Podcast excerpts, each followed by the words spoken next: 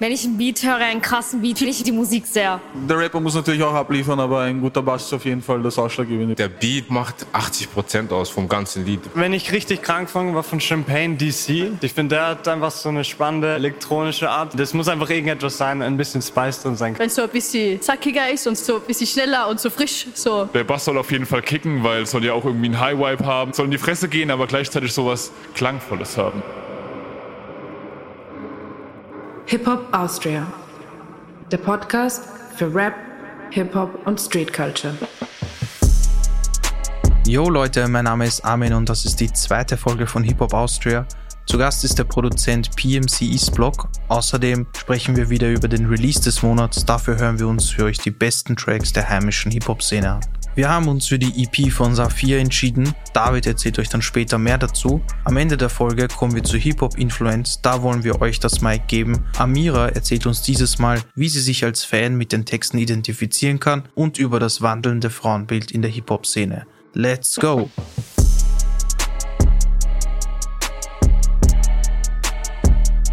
Ich sitze hier jetzt mit PMC Eastblock. Er hat bei Tracks von Schwaber Ortag, Haze, Dinka Maximus, Esref, Schema und vielen anderen mitgewirkt. Danke, dass du gekommen bist. Sehr gerne. Du, du bist ja jetzt schon seit Jahrzehnten musikalisch aktiv eigentlich. Ja, kann man schon so sagen. Wie bist du jetzt zum, also wie bist du zum Producer geworden? Also zum Producer, das ist ja ein ziemlich breites Spektrum. Äh, mit Beats habe ich angefangen gehabt, weil ich damals einfach Bock hatte, meinen eigenen Sound zu haben. Und ich wollte nicht immer irgendwelche äh, Beats runterladen. Es war damals auch viel, viel schwieriger, also in den Anfang der 2000er Zeiten sozusagen. Und dann irgendwann habe ich dann gesagt, okay, ich möchte auch zu Hause recorden können. Mhm. Da sind Leute natürlich zu mir gekommen und dann habe ich irgendwann angefangen, mir aufzunehmen. Dann habe ich mich mit dem Abmisch ähm, beschäftigt und so. Es hat sich einfach Schritt für Schritt ergeben gehabt irgendwie.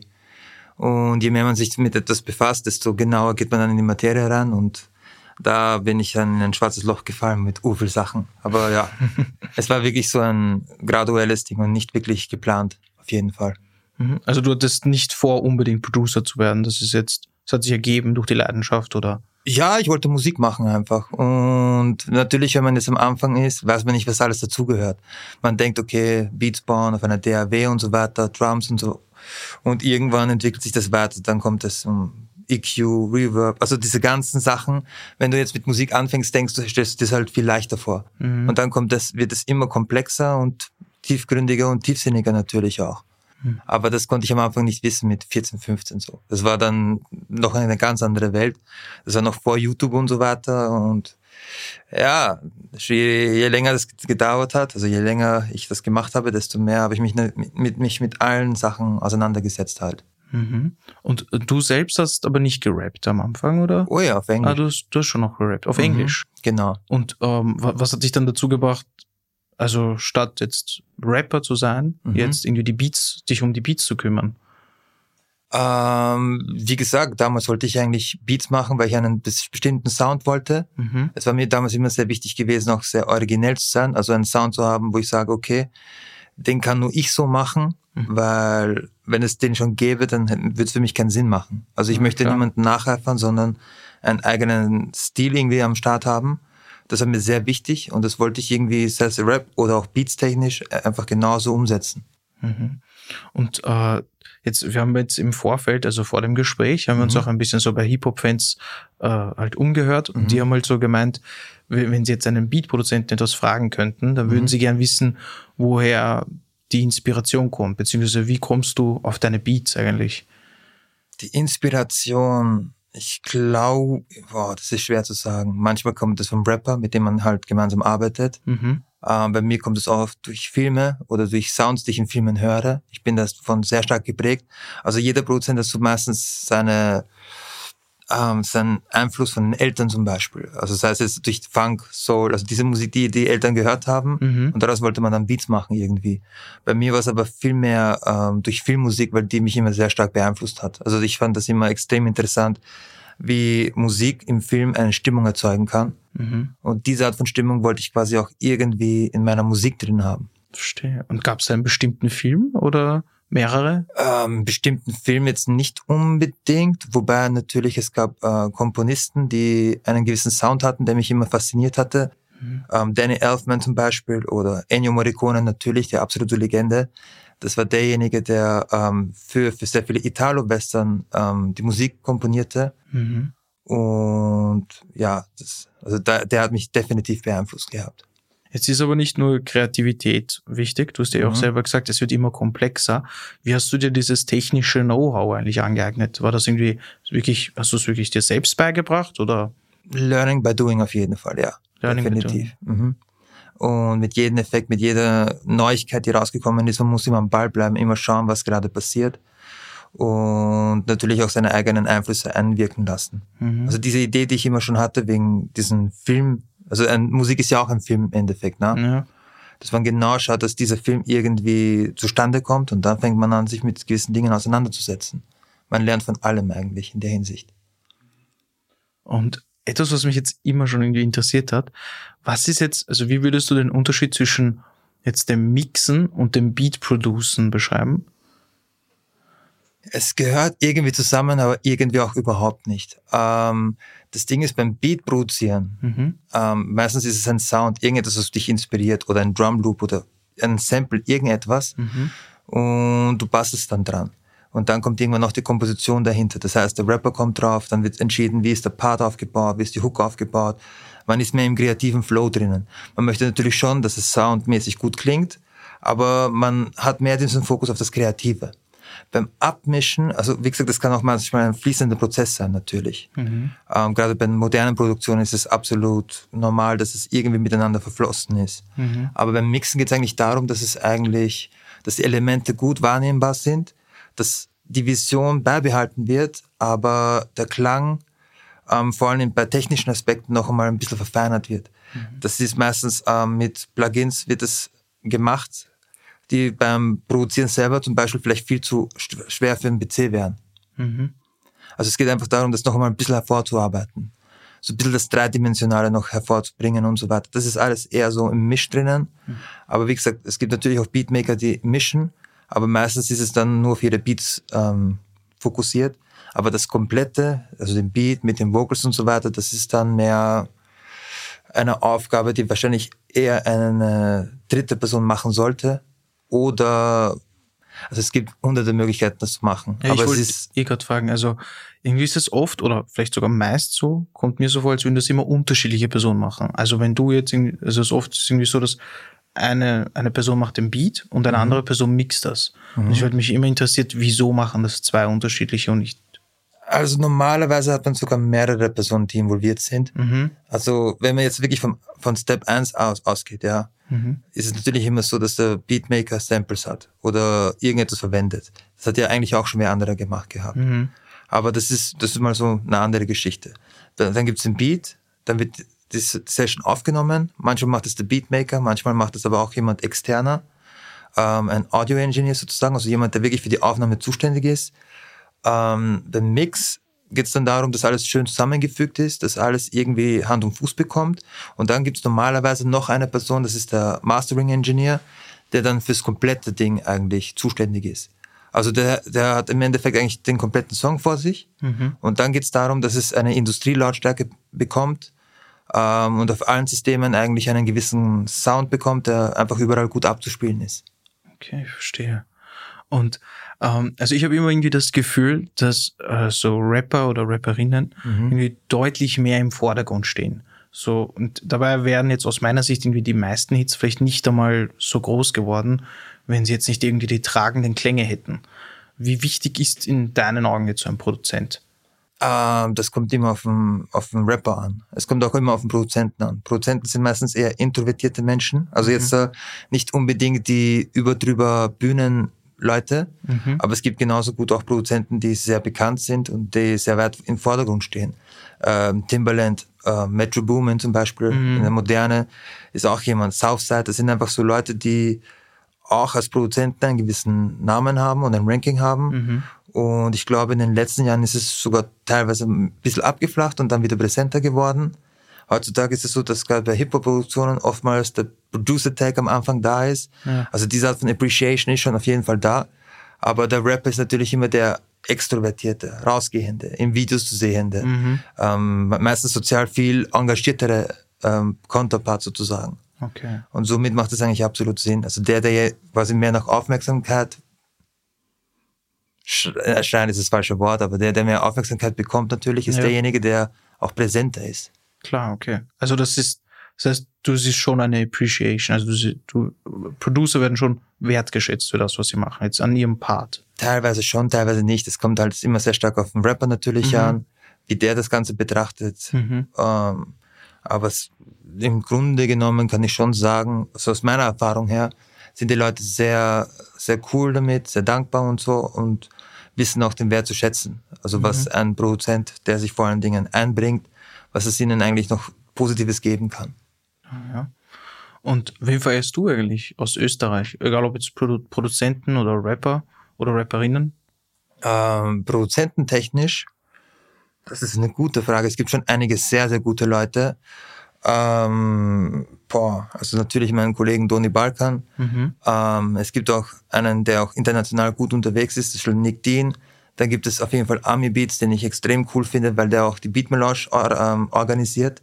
Das ist einmal im Monat, einen Mittwoch normalerweise, wo sich Produzenten aus ganz Wien treffen und dort in einem Lokal Beats produzieren und die dann zum Schluss auch vorspielen. Ah, sehr cool, okay. Ja, das ist extrem nice. Ich glaube, das wird auch sehr unterschätzt, was da eigentlich dort abgeht, was für Talente dort am Start sind. Wow. Osip ist dort auch am Start. Der ist ein unglaublich guter Beatmaker auf jeden Fall. Ähm, also was sowas betrifft, wer sich für sowas interessiert, sollte auf jeden Fall mal dort vorbeischauen, weil das ist echt, echt sick. Kann man da einfach hingehen, wenn man will? Ja, voll. Also das ist gar nicht so exklusiv, es oder? ist kein Geheimbund oder Ja. sowas in der Richtung, sondern ähm, wie gesagt, wenn man da reingeht, das Einzige, was man am Anfang sehen wird, ist lauter Leute mit Kopfhörern am Laptop, die, die, die gerade ein Sample droppen und so weiter. Und man sollte sie währenddessen nicht stören natürlich, aber dann zum Schluss werden dann die Beats vorgespielt, es wird kommentiert, es wird darüber ausgetauscht und so. Das ist eine echt coole Sache. Und diese Beats, werden die dann auch wirklich auch verwendet? Also kommen die dann auch in, in Tracks rein? Also, Das ist natürlich den Beatproduzenten vorbehalten. mhm. Aber so eine Geschichte, das war jetzt nicht bei der Beat Melange, aber das war eine interne Sample Challenge mit mir und zwei anderen Producer-Kollegen. So ist der Song entstanden, Be Water von Hayes und Schwaber Ortag. Ähm, ich hab, wir haben ein Sample gehabt, ich, Stanic und Tony Balkan, wir haben einen Flip gemacht. Schwaber hat den Beat von mir gehört gehabt und den wollte er unbedingt haben. Und dann ist Hayes draufgekommen und so ist, hat sich das entwickelt. Aber im Grunde genommen, also was, die, was mit den Beats dort ähm, passiert, das ist eigentlich den Produzenten vorbehalten. Okay, verstehe. Und ähm, hast du eigentlich schon die neue EP von Saphir gehört? Ähm, Saphir aus Deutschland. Nein, nein, äh, aus Linz. Also auch anders geschrieben. Äh, Mhm. Z-A-P-H-I-R. Sagt ihr das was? Der Name sagt mir leider nichts, nein. Man ist auch, äh, würde ich sagen, jetzt recht halbwegs neu in der Szene und noch nicht Mhm. so ein, ein großer Name. Mhm. Aber dann stellen wir ihn dir mal kurz vor. Wir haben auch so Mhm. eine Kritik vorbereitet. Okay, cool. Also, wenn ihr dieses Geräusch hört, dann geht's um den Release des Monats. Dieser kommt dieses Mal aus Linz. Sie sagen, ich werde einer dieser Top-Rapper, will die Konkurrenz, darum werde ich nicht noch besser. Der Flow wird immer schneller, dafür wird das Deutsch schlechter, deshalb brauche ich für die deutschen Rapper nur einen Dolmetscher. Die Lines aus dem Track Ich lebe schnell hört ihr auf dem neuen Release von Saphir. Knapp ein Jahr ist seit seinem letzten Single-Release vergangen, sogar fast zwei Jahre, seitdem die letzte EP rauskam. Doch jetzt hat der Linzer Rapper endlich neue Musik an Start. Und das klingt so. Mit No Days Off zeigt Saphir Hunger und beweist, dass guter Rap nicht nur aus der Hauptstadt kommen kann. Die drei neuen Tracks haben es in sich. Melodisch kommt No Days Off, der Titeltrack daher. Wie Saphir hier mit dem Beat umgeht, ist einfach geil. Narben ist ein sentimentaler Track mit Klaviersounds und featuret auch noch Mahagoni und Lin. Ich lebe schnell hat einen geilen Flow und eine basslastige Hook. Ein Song, den ihr auf jeden Fall hören könnt, wenn ihr mal Motivation braucht. Hip-Hop-Fans, die ihn noch nicht kannten, sollten Saphirs neue EP auf jeden Fall anhören und den Linzer ab jetzt im Auge behalten. Hey Saphir, wir hoffen, dass bald mehr von dir kommt und wir bis zum nächsten Release nicht wieder ein ganzes Jahr warten müssen. Das war jetzt unser Release des Monats. Saphir kommt ja aus Linz. Mhm. Äh, als jemand, der jetzt schon länger im Business ist, so wie du, wie unterschätzt das österreichische Rap außerhalb von Wien? Mm, Das ist eine schwere Frage. das ist definitiv eine sehr schwer zu beantworten. Also sagen wir so, Linz hat eigentlich immer schon ein Special Standing gehabt. Mhm. Ich weiß jetzt nicht, wie stark die Wahrnehmung in Wien war, aber österreichweit war eigentlich ähm, Linz immer schon sehr präsent gewesen. Also man, es gab sogar eine Zeit, wo man behauptet hat, dass Linz eigentlich die Rap-Hauptstadt ist, so. Mhm. Ähm, das hat natürlich Wien immer angefochten. Ich sage nur, wie es war. Ich sage nicht meine Meinung dazu. Ja, ja. Ich bin da diplomatisch unterwegs. Aber Linz, wenn ich jetzt daran denke, Texte, markante Handlungen und so, also auch Def Ill natürlich, Mhm.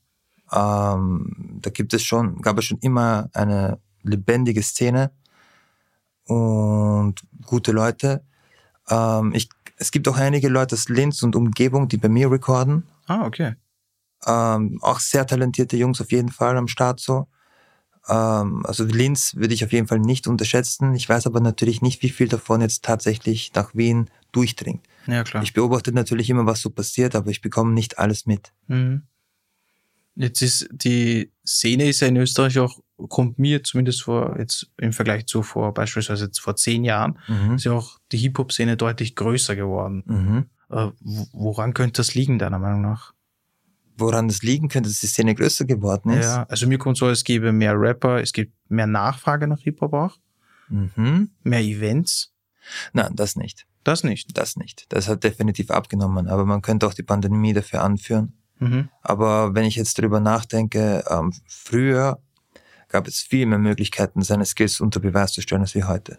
Also so. die, sagen wir es so, Social Media mäßig natürlich hat man das in der eigenen Hand. Mhm. Aber auf einer Bühne zu stehen und zu performen und dort quasi seine Skills zu zeigen, das ist definitiv weniger geworden. Mhm. In Relation zu früher halt. Verstehe. Also, okay. Und wenn wir jetzt auf ähm, deine Arbeit zurückkommen, bist du eigentlich beruflich ausschließlich Produzent oder machst du noch etwas nebenbei? Also das ist das, was ich eigentlich im Großen und Ganzen mache, ja. Großen- Mhm. Verk ähm, du hast jetzt vorher gesagt, du äh, also verkaufst du Beats auch oder bist du eigentlich immer mehr oder weniger, also machst du mehr oder weniger die fertigen Tracks, also bevor es jetzt gemastert oder gemixt wird, machst du die dann auch mit, den, mit der Rapperin oder dem Rapper gemeinsam im Studio? Ähm, sagen wir so, was Beats betrifft, so prinzipiell, also ich verkaufe keine Beats übers Internet oder irgend sowas in der Richtung. Mhm. Ähm, dafür wären mir meine Beats wahrscheinlich derweil zu schade. Ich habe schon mal Mhm. drüber nachgedacht gehabt, aber ich weiß nicht, wie ich das mit meiner Künstlerseele vereinbaren kann. Vielleicht werde ich irgendwann sagen, okay, scheiß drauf. Aber Weil der, du nicht weißt, was draus wird, oder wie? genau, Mhm. Genau so ist es. Außerdem, was für mich immer ein wichtiger Teil des Prozesses, die Nachbearbeitung. Das bedeutet, ähm, der Rapper ist oben und dann schaue ich, okay, wie kann der Beat sich quasi dem Rapper noch mehr anpassen. Mhm. Dadurch entstehen dann auch manchmal sehr eigene Kreationen, die nicht nachmachbar sind. Also Mhm. Ähm, aus einer Stimmung oder aus einer Gefühlslage heraus, dass sich plötzlich der Beat ändert, was vielleicht, also wie ich das machen würde, aber das kann ich dann erst machen, wenn ich die Vocals gehört habe. Mhm. Aber wenn ich einen Beat verkauft habe, das kann jeder theoretisch kaufen. Also es gibt solche Seiten, da kann man so Beats verkaufen. Genau, ja. Und da könnte es irgendeiner aus Chile sein, ja. Und ich finde, auf der einen Seite ist es cool, dass der mal über einen Beat von mir rappen würde. Auf der anderen Seite aber habe ich danach quasi überhaupt keinen Einfluss mehr. Mhm. Also bei solchen Beatverkaufssachen einfach.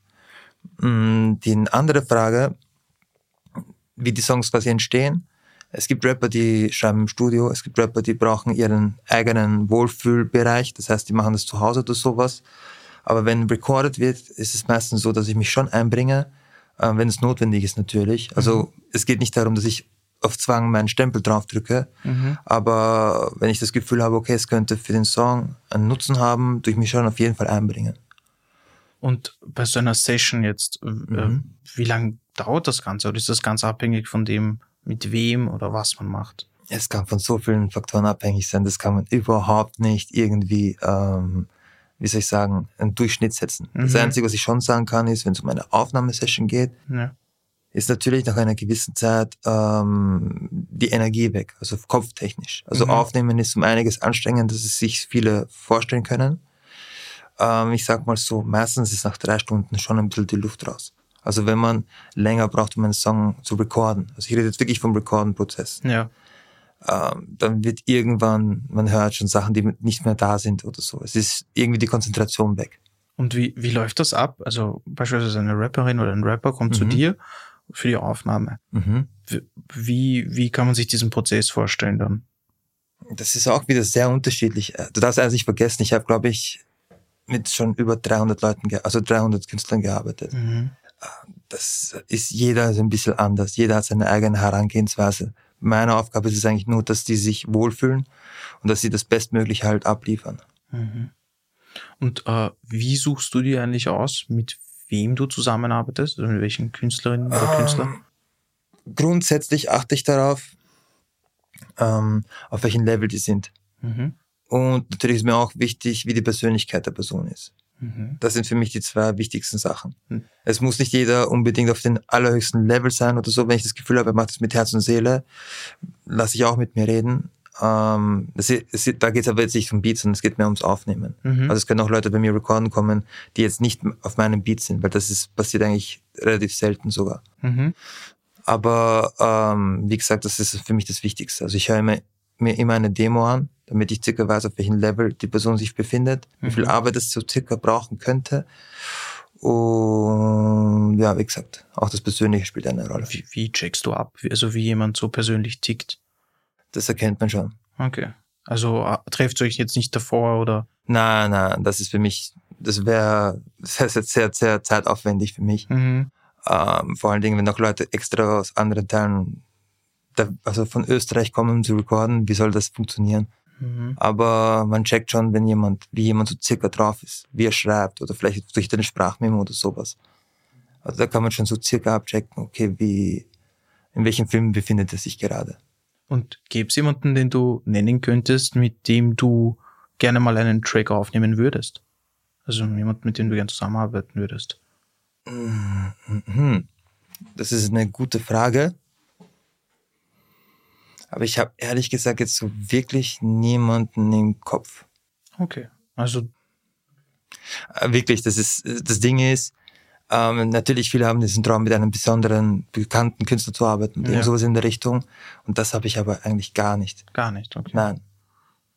Und wenn die, wenn eine bekannte Person jetzt auf dich zukommen würde Mhm. und das passt zwischen euch, dann, dann wärst du aber jetzt nicht abgeneigt, oder? Natürlich, aber das ist im Endeffekt für mich, mir ist es egal, wie bekannt eine Person ist. Oh. Mir geht es eigentlich nur darum, wie ist er drauf und wie ist es vom Talentlevel her.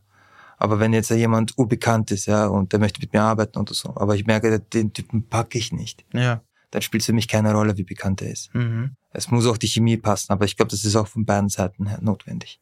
Ja, gab es eigentlich schon mal so einen Moment, dass du mit jemandem im Studio warst und du hast irgendwie gedacht, boah, brechen wir ab, das, das, das geht so nicht oder das wird so oder? Ich hatte schon solche Situationen, aber ich glaube, dafür braucht es eine gewisse Disziplin und die habe ich. Also, dass ich das jetzt nicht abbreche. mhm. Es ist einmal vorgekommen, dass ich wirklich gesagt habe, okay, das war ein Gefallen für einen Freund von mir Mhm. und da war jemand, der war, konnte überhaupt nicht professionell arbeiten. Und da habe ich irgendwann gesagt, hey, tut mir leid, aber das war für mich keinen Sinn. Mhm. Aber wie gesagt, der ist nicht durch meine Kontrolle durchgekommen, sondern der ist quasi durch einen Freund irgendwie so, Okay, hat er verstehe. diese Chance bekommen gehabt und der hat sie leider nicht genutzt. Mhm. Jetzt soundmäßig ist Mhm. ja Rap, also im deutschsprachigen Raum ja auch gefühlt dauernd im Wandel. Also wenn ich jetzt dran denke, diese klassischen Straßenbeats Mhm. oder ähm, Trap und jetzt irgendwie auch das Tanzbare, fast Mhm. manchmal schon in Pop-Richtung. Ähm, wie gehst du damit um als Produzent? Also bist du da offen oder denkst du dir, boah, das kann ich gar nicht machen oder das will ich gar nicht machen? Ah, Das ist wieder die Frage, es geht jetzt mehr um das Beat-Technische oder mehr um das Produktionstechnische? Weil das sind zwei verschiedene Aspekte. Mhm. Ja, dann erklär mal das Beat-Technische. Also Beat-technisch kann ich eigentlich, und das ist halt mein Ding, ja. Mhm. Also da ist jeder Produzent noch ein bisschen anders, also jeder Beatmaker. Ja, ja. Man muss auch ein bisschen separieren zwischen Beatmaker und Produzent, Mhm. finde ich. Ähm, bei Beatmaker ist so, also ich, wenn ich ein Beat baue, dann gehe ich komplett nach Gefühl. Mhm. Das bedeutet, ich werde auch nie einen Samra-Type-Beat oder keine Ahnung was ein Mhm. Ding machen, sondern ich mache genau das, worauf ich gerade Bock habe, was ich fühle und genau so entsteht es dann. Äh, wenn es jetzt Reggaeton sein sollte oder Dancehall oder was auch immer, Mhm. ich kann das schon, Ja. aber ich muss quasi, ich muss es wollen. Mhm. Das bedeutet, es muss irgendwie vom Gefühl her so da sein, dass ich sage, okay, passt, ich mache das so, weil ich Mhm. das geil finde. Also das ist Beat-technische. Also Ja. ich kann jetzt nicht quasi so auf Abruf Beats machen. Ich meine, könnte ich schon, aber ich will das nicht so machen. Das zweite ist Produktionstechnische. Ähm, gewisse Dinge ändern sich, gewisse Dinge bleiben aber immer gleich. Mhm. Man muss schon ein bisschen flexibel sein. Es geht darum, die Vision des Künstlers zu verstehen. Wie soll es aufgenommen sein? Wie ist die ähm, Technik dahinter sozusagen? Und das finde ich aber sehr spannend. Ich finde es sehr nice. Also, Mhm. wenn jetzt jemand kommt und der Sound ist ein bisschen mehr so, ich nehme jetzt eine deutsche Pendant, okay? Mhm. Ähm, ein Lucio 101 klingt anders als wie jetzt ein Raff oder so, zum Ja, Beispiel klar. dass ich mich natürlich dafür interessiere, wie wurde das recorded, wie wurde das gemacht, worauf haben die geachtet, worauf haben die geachtet, wie werden die Edits gemacht, die Effekte und so weiter, worauf wird Acht gegeben. Und das ist natürlich für mich ein Skill-Level sozusagen, Mhm. damit ich in der Lage bin, okay, alles so hinzubekommen, wie es sein sollte oder wie es vielleicht vorgedacht war. Und gibt es Soundrichtungen, wo du sagst, dass das gar nicht mit dir vereinbar wäre? Soundrichtungen. Mhm. also sagen wir es so jetzt, das Beat-Produzentenmäßiger Schiene. Ich muss schon jemanden sehr gerne haben, dass ich vielleicht irgendetwas Positives mache. So, meine Sounds sind eigentlich immer schon eher düster gewesen. Ja. Ähm, produktionstechnisch, wenn es jetzt um Aufnahmesessions geht zum Beispiel, und der kommt mit einem Beat daher, würde ich mir wahrscheinlich schwer tun. Ich weiß nicht. Boah. Ich glaube, so Boah, das ist, das ist eine gute Frage, ich weiß nicht. Ich glaube schon, dass es so ein paar Kandidaten gäbe oder ein paar Sachen gäbe, wo ich sage, nein, das, das geht gar nicht klar. Das, das, da will ich mir nicht die Zeit dafür nehmen. Mhm. Aber ich glaube, so im Grunde genommen, wenn, ja, äh, boah, wenn der Künstler vom Herzen her okay ist, ja, Ja. dann glaube ich, kann ich mich auch überwinden, Dinge zu machen, die mir vielleicht persönlich überhaupt nicht gefallen. Mhm. Also das ist was anderes eben. Also wenn es jetzt wirklich darum geht, dass jemand bei mir mit einem Song kommt und das aufnehmen möchte und ich muss den Beat dafür nicht machen, dann kann ich mich schon überwinden und kann theoretisch alles tun. Also auch eine Popnummer oder sowas in der Richtung, sage ich, okay, passt, weil ich versuche quasi das für den zu machen und nicht für mich. Genau, ja. Voll. Dann vielen Dank, dass du da warst. Ich glaube, du hast ähm, nicht nur mir, sondern auch unseren Hörerinnen und Hörern mal einen Einblick darin gegeben, weil die, also mir persönlich ging es immer so, ich, ich höre halt, Mhm. ich höre halt sehr, seit sehr langem schon Rap und wenn ich dann halt die Musik höre, ist für mich nie so gewesen, also ich habe da nie so in meinem Kopf so wirklich so aufgeteilt, hey, da ist ein Beat dahinter, da ist ein Mastering dahinter, da ist Mhm. und, und dieser ganze Prozess ist für mich immer ein bisschen noch, sagen wir, also noch, war mir noch nicht so wirklich bekannt. Mhm. Und ich finde halt, durch deine Antworten habe ich da schon, schon viel mehr Einblick bekommen. Ja, das freut mich zu hören auf jeden Fall. Ich meine, man muss sich nicht mit allem also auseinandersetzen. Man kann, wenn man möchte. Es kommt immer auf die Person selber an. Mhm. Aber ich finde es auch absolut legitim, wenn jemand einfach nur die Musik hören möchte und genießen möchte. Und es ist halt die Aufgabe des Produzenten, es so hinzubekommen, dass es kein Ohrenkrebs ist. Ja, klar. Ja, Super, dann vielen Dank, dass du da sehr warst. gerne.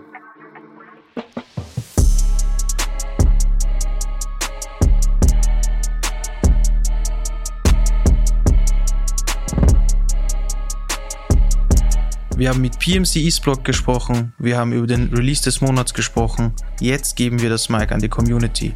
Hip-Hop-Influence von Amira aus Wien. Hip-Hop bedeutet für mich, verstanden zu werden, auch ganz ohne komplexe Wörter. Ich erinnere mich zum Beispiel an den Moment, wo ich mit FreundInnen draußen am Spielplatz saß. Es war schon nachts und ich glaube, ich war so zwölf und wir haben viel zu laut Augen auf von Sido gehört. Und Eco Fresh, Cool Savage, die ganzen Songs. Naja, auf jeden Fall singt der, dass äh, unsere Eltern uns einfach mal wahrnehmen sollen und uns zuhören sollen. Und wir haben uns so verstanden gefühlt. Und wir konnten trotzdem diese Coolness voreinander bewahren, die wir mit zwölf haben wollten und einfach nur mitsingen.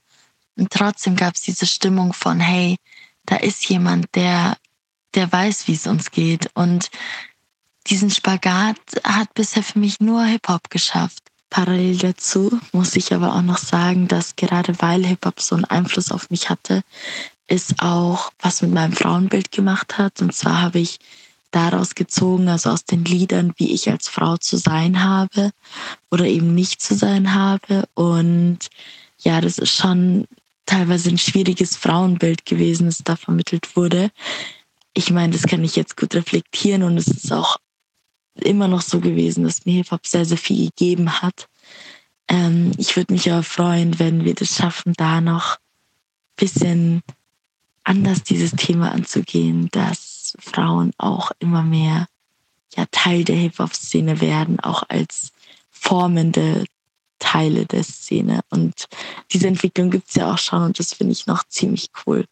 Und ich finde auch dadurch, dass man sich so verstanden fühlt, fühlt man sich so nah am Künstler und entdeckt die Entwicklung, die er macht, dann auch in sich. Also zum Beispiel, als Sido dann immer familiärer wurde, hatte ich das Gefühl, ich mache eine ähnliche Entwicklung durch. Und wir haben zwar beide ein bisschen Street Credibility verloren, aber das gehört wohl dazu. Ich glaube, das liegt auch ein bisschen daran, dass viele Songs im Hip-Hop sich anfühlen wie ein Stück Biografie und zwar von der Künstlerin selbst, aber das kann man auch seine eigene da hinein interpretieren. Und dementsprechend fühlt man sich ganz nah dran und das ist sehr, sehr schön und sehr besonders. Vielen Dank an Amira. Wenn ihr uns erzählen wollt, welchen Part Hip-Hop bei euch einnimmt, dann schickt uns dafür einfach eine DM auf Insta, dann seid ihr bei der nächsten Folge dabei.